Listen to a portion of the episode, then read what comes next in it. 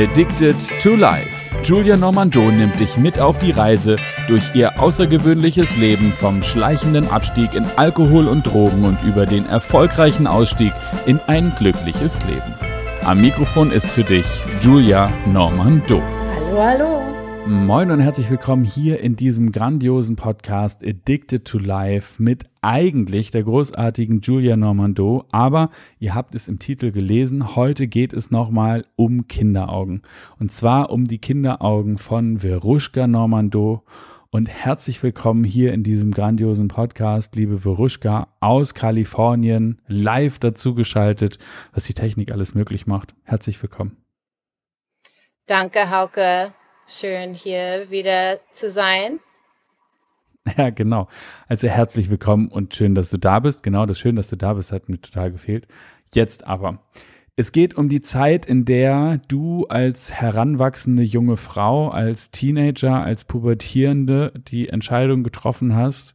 Im Übrigen bei meiner Mutter, die in der Zeit viel gearbeitet hat und viele Drogen genommen hat, ähm, bei der bleibe ich nicht. Ich gehe nach Amerika zu meinem Vater und das, was mich natürlich interessiert, ist ganz und gar deine Perspektive.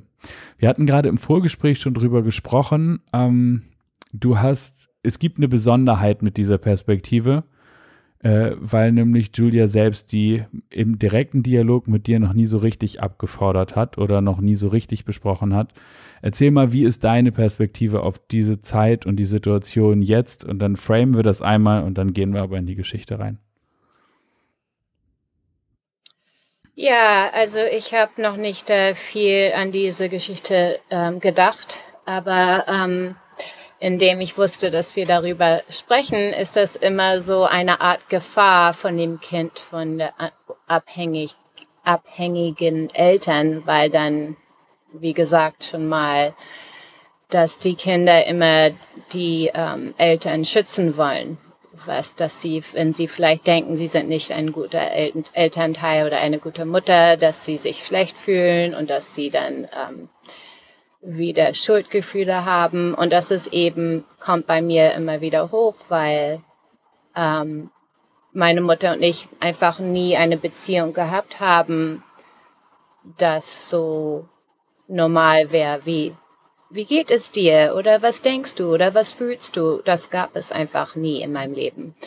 Und deshalb einfach so das Mikrofon zu bekommen und zu sagen, hey, so habe ich mich gefühlt und das habe ich gedacht und das habe ich empfunden, das fühlt sich echt gefährlich an.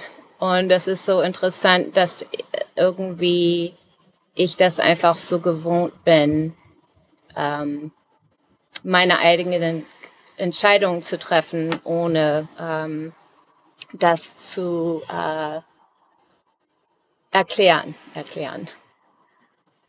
Ja, okay, aber das ist natürlich ein wichtiger Punkt. Also wir haben äh, auch im Vorgespräch kurz darüber gesprochen, dass du ähm, als Kind einer Drogensüchtigen oder auch von drogensüchtigen Eltern immer den Wunsch hast, die zu beschützen, wie du gerade gesagt hast. Und dass in dem Moment, wo du über etwas sprichst, äh, das noch nie besprochen wurde, du dich der Gefahr ausgesetzt siehst, dass das jetzt Mama wieder in die Drogensucht führt. Also das Kind, das da wieder diesen Schutzimpuls hat und dass es deshalb schon alleine nicht nicht so ohne weiteres möglich ist, über all das zu sprechen, was ja ein total wichtiger Punkt ist, weil ich ganz sicher bin, dass außer dir auch ganz viele andere Kinder von Drogensüchtigen diesen Impuls haben, die Eltern beschützen zu wollen und wenn sie dann was Falsches sagen, dann bin ich hinterher schuld daran, dass Mama es dann doch wieder nicht schafft oder wieder zurück will in die Droge oder irgendwie sowas. Insofern auch dafür herzlichen Dank. Das war so ein, so ein Moment, auf den bin ich nicht gekommen. Ich bin nicht auf die Idee gekommen, dass das ein wichtiger Punkt sein könnte. Ähm, aber klar. So, wir haben uns trotzdem darauf geeinigt, so, dass wir das Gespräch führen. Und das Gefühl, du hast es schon angedeutet, dass du hattest, war, dass du im Wesentlichen alleine warst mit deinen Entscheidungen. Wie war das, als du noch in Hamburg warst mit äh, Mama voll auf Droge aller Art? Ansonsten arbeiten, ist das einfach nur zu zweit allein oder was ist es dann? Ist es furchtbar oder muss man Mama regelmäßig irgendwie aus Situationen retten oder äh, wie, wie ist das, wenn man, wie alt warst du eigentlich, als du, als die Entscheidung in dir herangereift ist, jetzt will ich hier raus? Ja, ich war 16, als ich mich so innerlich entschieden habe, dass ich eigentlich als Amerika gebürtige Amerikanerin lieber in Amerika leben wollte. Aber das ging eigentlich, da waren sehr, ähm, sehr viele Themen, die mich affektiert haben und ähm, wie ich zu der Entscheidung gekommen bin innerlich. Und ähm, und zwar wusste ich nicht, dass sie auf Drogen war. Also ich kann mich nicht erinnern, dass ich gedacht habe oder gewusst habe, dass sie auf Drogen war. Sie war einfach eine schwere, schwere Alkoholikerin in meiner Sicht und meine, meinem Erlebnis. Mhm. Und ähm, ich habe eben so schon so, so ab vielleicht 13, 14 erinnere ich eben morgens auf zu stehen, um zur Schule zu gehen und sie steht nackt in der Küche und trinkt ein Bier runter, um den Kater wohl äh, wegzumachen, äh, mein Deutsch. Ähm, das ist alles wunderbar. Und äh, das war immer so diese Sicht, wo ich wollte einfach auch nicht, dass sie mein Schulbrot macht, weil ich konnte diesen, dieses Bild nicht aus meinem Kopf bekommen, wenn ich in der Schule dann mein mein Brot gegessen habe. Irgendwie so diese Frau mit dem Kater, die so miserabel ist, mit der ich überhaupt keine Beziehung habe. Es waren mehr so, als ob wir ähm, Roommates waren. Ähm, wie heißt das? Ähm, äh, eine Wohngemeinschaft? Einfach eine Wohnung geteilt haben. Ja. Ja, wir, es war einfach mehr eine Wohngemeinschaft. Ne? Ich kam nach Hause nach der Schule, ich hatte immer Hunger, der, der ähm, Kühlschrank war immer leer. Irgendwie habe ich nur Weißbrot und Butter gegessen oder mal Grießbrei. Da war irgendwie keine so Ernährung oder so gesundheitliches Gefühl. Nur Eis gegessen und genascht und dann mit 15 angefangen haben meine Freunde und ich Alkohol ähm, entdeckt und da haben wir fast jeden, jedes, jedes, äh, nee, jeden Nachmittag getrunken, haben wir uns zu Tee trinken getroffen und wir haben angefangen mit 15 zu trinken, jedes Wochenende. Ich hatte immer einen Riesenkater am Sonntags und meine Mutter hat das, wusste nichts davon, hat nichts gemerkt, ähm, hat immer gedacht, ich war ein braves Mädchen, aber es war trotzdem, das hat man einfach gesellschaftlich gemacht. Und sie war eben ein funktionierter, ein Alkoholikerin, die funktioniert hat, weißt du. Ich habe nie, ich musste sie nie irgendwie von der Toilette retten oder irgendwie. Sie hat schon alles fertig gekriegt, was sie konnte, aber es war eben mehr dieses Roommate. Erlebnis, weißt du, ich hatte mein Leben solo, sie hatte ihr Leben ähm, ja, manchmal habe ich eben Töne und Geräusche gehört mit ihren Partnern und so vom Nebenzimmer. Und ich meine, da, sie war einfach eine sehr schwierige Person, die nicht, es war nicht freundlich. Es war nicht freundlich. Das war eben kein, kein, keine Beziehung da, weißt du? Und ähm, so mit der Schule fing das eben an. Ich war auf dem Gymnasium schwieriger und schwieriger für mich zu werden. Ich glaube, ich hatte Lernprobleme, ähm, Lernstörungen, ich weiß nicht, mhm. wie man das sagt, aber es war uns vielleicht nicht bewusst richtig. Ich wusste nicht irgendwie richtig, wie man all die Hausaufgaben hinkriegt. Und in Deutschland hat man so auf dem Gymnasium 14 ähm, Themen jedes Jahr, mhm. also in einem halben Jahr.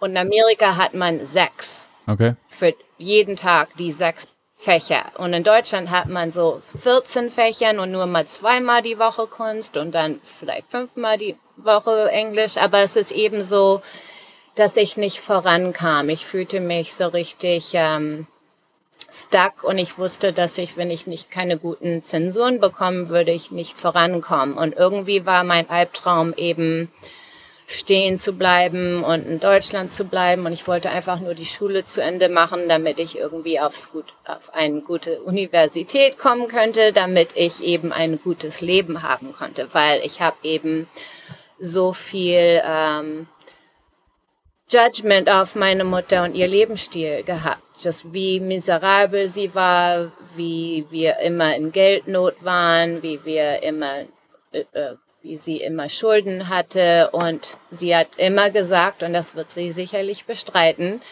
sie hat mir immer gesagt, Geld ist das Wichtigste im Leben. Ohne Geld wirst du nicht glücklich sein. Und so in meinem Kopf war das so, ich muss unbedingt wieder nach Amerika, weil das ist das Land der Möglichkeiten.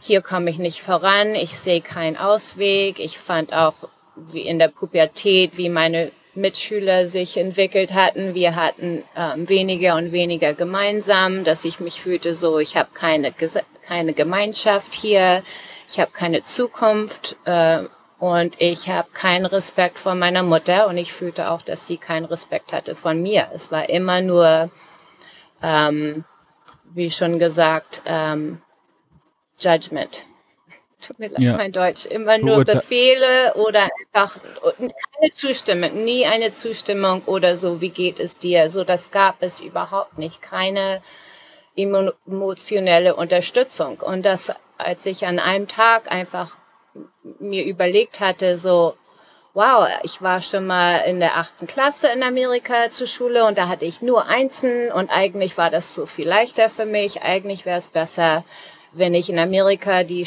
äh, Schule zu Ende mache, damit ich bessere Zensuren hatte. Und das war so mehr, dass ich auf mich selber geachtet, um meine Zukunft zu planen. Mhm. Außer ich wusste, weil ich nie mit meiner Mutter gesprochen hatte, ich wusste nicht, wie ich so auf einem Tag nach dem anderen sagen konnte, hey, ich, du, ich habe mich entschlossen, ich will jetzt nach Amerika ziehen.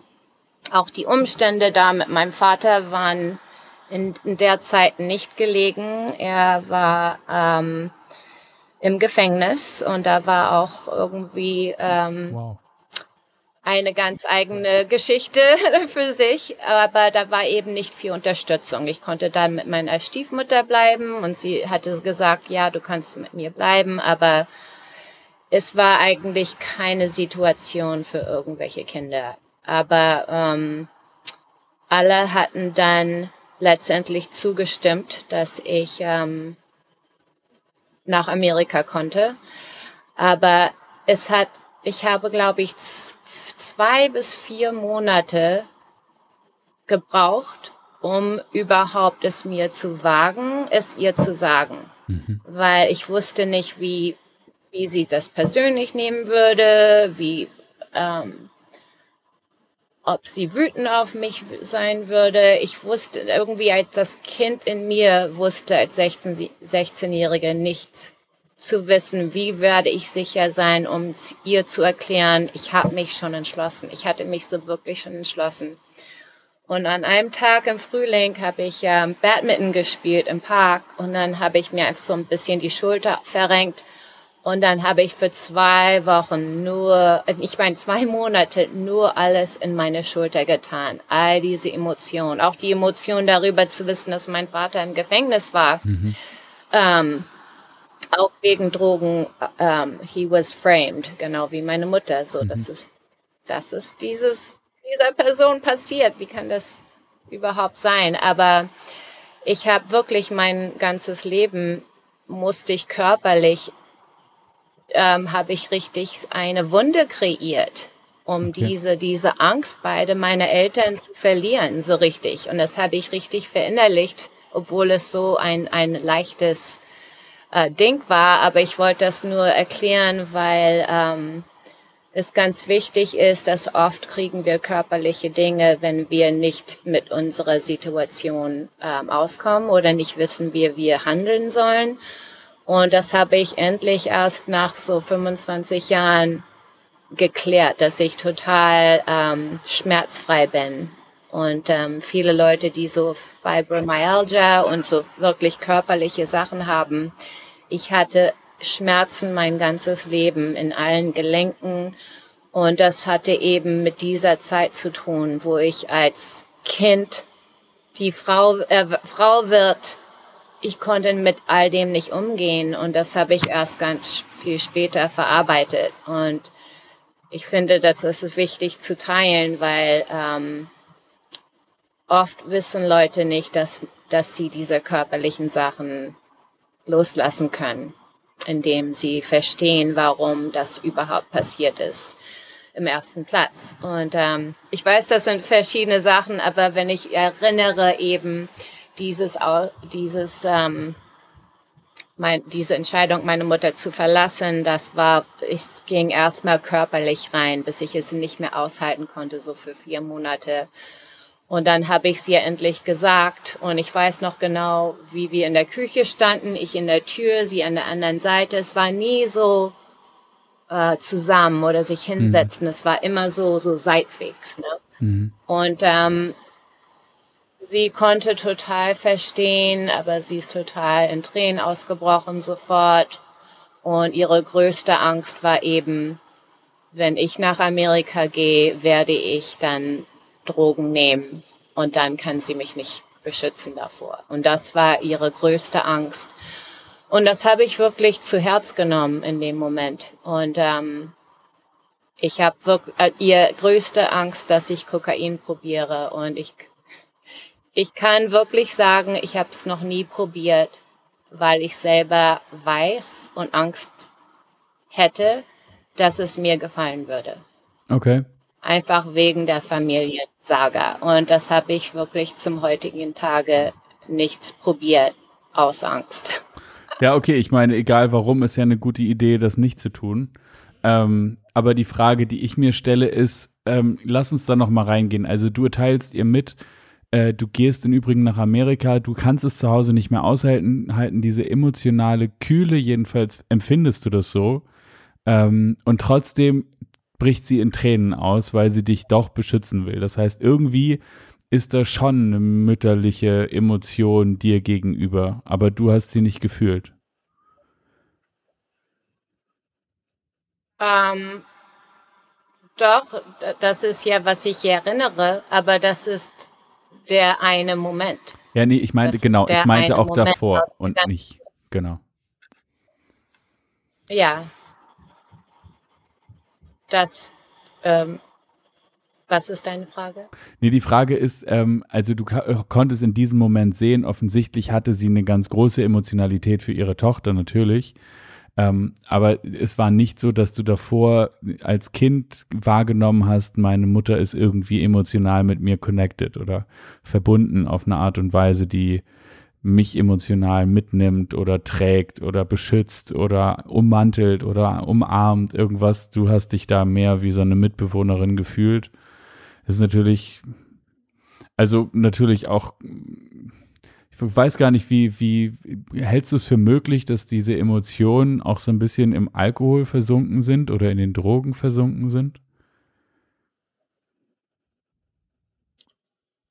Das kann sein. Ich meine, sie war glücklicher, wenn sie getrunken hat, aber eben immer mit Menschen beim Spaß haben. So, ich kenne zum Beispiel so ihr Gesicht zu mir persönlich mhm. ist immer unglücklich, mhm. permanent unglücklich. Aber der Moment, wo eine andere Person im Zimmer ist, ist es immer freundlich und freudig. Und das schien mir als Teenager nie fair, weil wir haben ja nicht zusammen gepartied. Weißt du, sie mhm. brauchte die anderen Leute, um Spaß zu haben. Oder auch selbst wenn wir mit meinen Großeltern waren, haben wir Spiele gespielt, da haben wir eben etwas gemacht. Aber so eins zu eins haben wir einfach keine, kein Draht, weil wir es noch nie hatten. Es gab irgendwie nie einen Anfangspunkt. Okay, verstehe ich. Wobei, also meine Kindheit war nun überhaupt nicht drogenbelastet und tut ja eigentlich gar nichts zur Sache, aber ich kenne diese zwei Gesichter einer Mutter durchaus auch, die mir gegenüber eher streng und nicht so glücklich ist und aber in dem Moment, wo Dritte nicht der Familie zugehörig äh, Menschen dazukommen, dann sehr wohl ein freundliches Lächeln und einen konstruktiven Umgang. Also ich äh, habe das durchaus auch erlebt. Also insofern ähm, ist das vielleicht etwas, das wir mit unseren Müttern so hatten, gerade wenn sie sehr funktioniert haben. Die Frage, die ich anschließen möchte, ist, ähm, wie ist dein Umgang? Also du hast erzählt, als 15-Jähriger hast du getrunken mit, mit Freunden am Wochenende, am Sonntag einen schlimmen Kater gehabt. Ähm, wie ist dein Umgang danach mit Alkohol oder auch heute mit Alkohol? Ist es irgendwie immer noch ein schwieriger? Ist der irgendwie belastet oder ist es so ein gesellschaftliches Ding, das okay ist? oder gibt es da nur Schwarz und Weiß? Was macht dieser, diese Art der Kindheitserfahrung, der jugendlichen Erfahrung mit dir ähm, aus der heutigen Perspektive? Wie, wie hat sich das niedergeschlagen in deinem Verhältnis zu Alkohol und Drogen?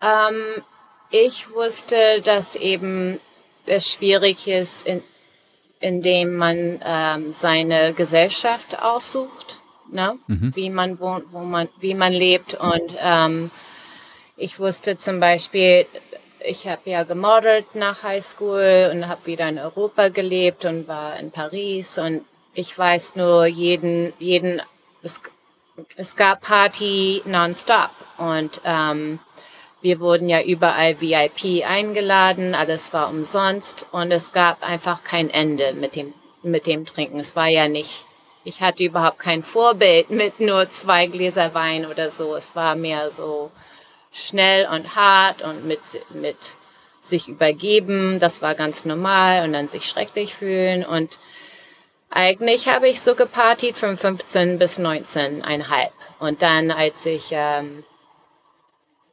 eben noch in Paris war, ich wusste einfach so, ich, das kann doch nicht das Leben sein. Ich mache jetzt genau das, was meine Mutter gemacht hat, aber alle tun das. Wie kommt man denn da heraus? Mhm. Und da habe ich eben auch angefangen, mehr äh, Philosophie und spirituelle Bücher zu lesen und mir einfach gewünscht, dass ich so ein Leben habe und nicht irgendwie darüber lese und dann gehe ich Partien mit den mit nur den Leuten, die ich kenne. Weißt du, es war so eine, eine Spalt, weißt du. Mhm. Ähm, und ähm, dann bin ich wieder nach äh, Los Angeles gezogen und da habe ich zum Glück Leute getroffen und, und eine mehr eine Community äh, geschlossen, die eben meditiert haben und mehr spirituell drauf waren. Und da habe ich wirklich, war ich auf einer Highschool-Party mit einer alten Freundin Bier getrunken und nach dem Mal nie wieder. Und das waren so, glaube ich, 15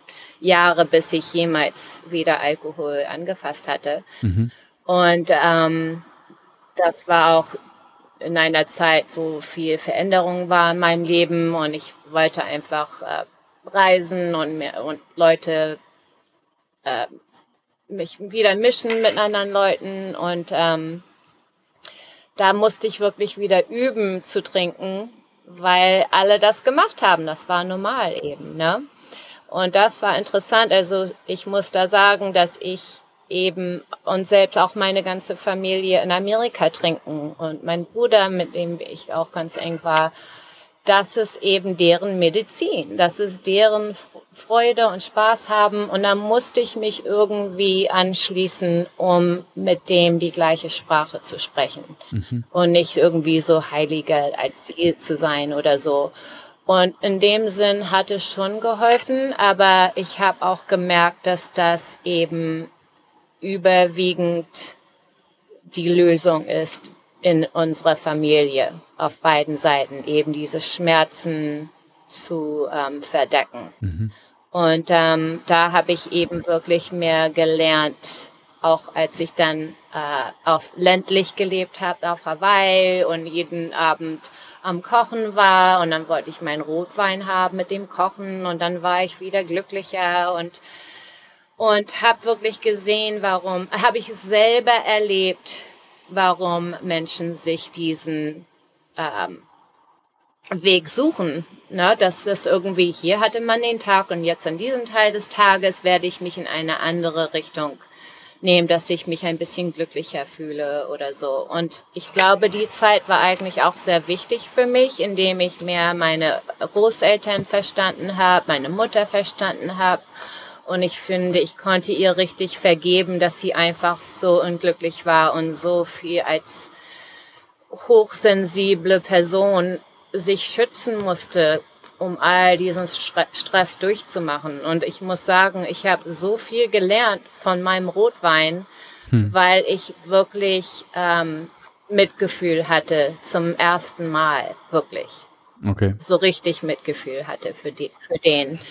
Und ähm, interessant, dass du mich fragst, was meine, ähm, meine Beziehung zu dem allen ist jetzt, weil ähm, ich hatte die Gelegenheit vor zwei Jahren ähm, mit Native Americans hier zu sitzen, äh, mit Indianern zu sitzen in einem Prayer-Zeremonie, mit deren Weg, wie sie ähm, beten. Und ich wollte, ich hatte immer schon den Wunsch, ich hatte immer schon eine Beziehung zu, ähm, sagt man auch Indianern auf, auf Deutsch oder ist da ein anderer Bestimmt, bestimmt Amerika gibt es irgendeine Inkorrektnis. Genau, ist, also ich ja. glaube, die, die Ureinwohner ist bestimmt auch nicht, ich weiß es nicht genau. Ich, ich weiß ja. aber über, also Native Americans ist auf jeden Fall, wir verstehen, was du meinst. Und auch wenn wir nicht mehr Indianer sagen ja. dürfen, entschuldigen wir uns an dieser Stelle vielmals und wissen aber beide nicht, wie es politisch korrekt ist und äh, weiter in der Geschichte.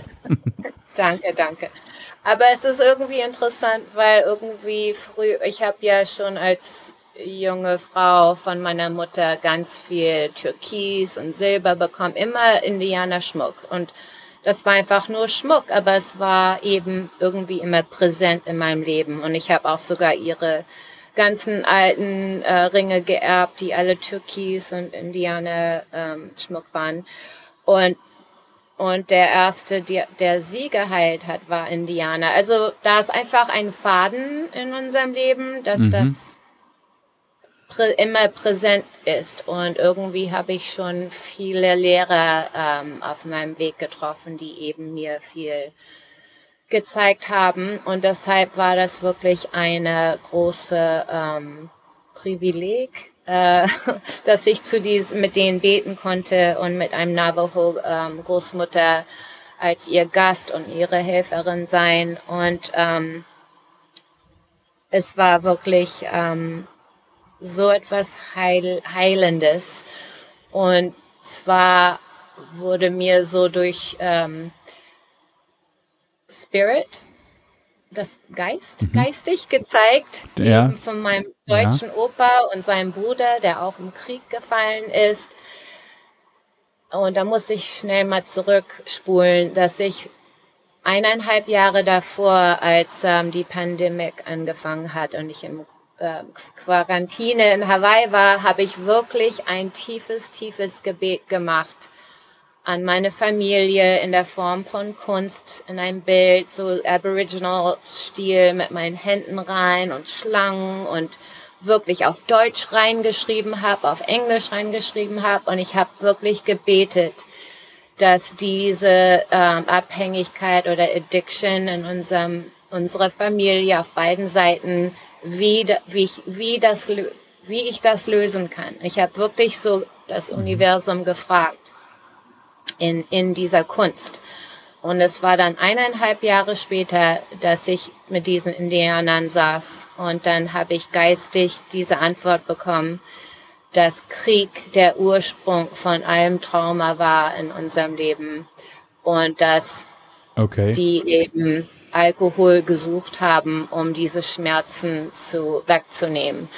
Und ähm, dies haben sie mir in Bildern gezeigt. Das war nicht so wie wie so Hallus Hallucinations oder ähm, mhm. das war einfach richtig so praktisch. Es wurde mir sehr praktisch gezeigt und ähm, und die haben mir auch gezeigt, weißt du, nur du, du musst nicht immer an uns denken oder uns erinnern, dass wir immer nur Schmerzen haben und so viel Trauma haben und so viel Schreckliches gesehen haben. Du musst uns auch erinnern, dass wir unser Leben genießen haben, haben und dass wir hab, Spaß gehabt haben. Und ähm, mhm. am nächsten Tag habe ich gesehen ein Bild von meinem Opa und seinem Bruder, wie sie ähm, zusammen Gitarre gespielt haben und nur am Lachen waren. Und es war so perfekt. Aber ich habe am nächsten Tag gewusst, dass ich nie mehr Alkohol anfasse.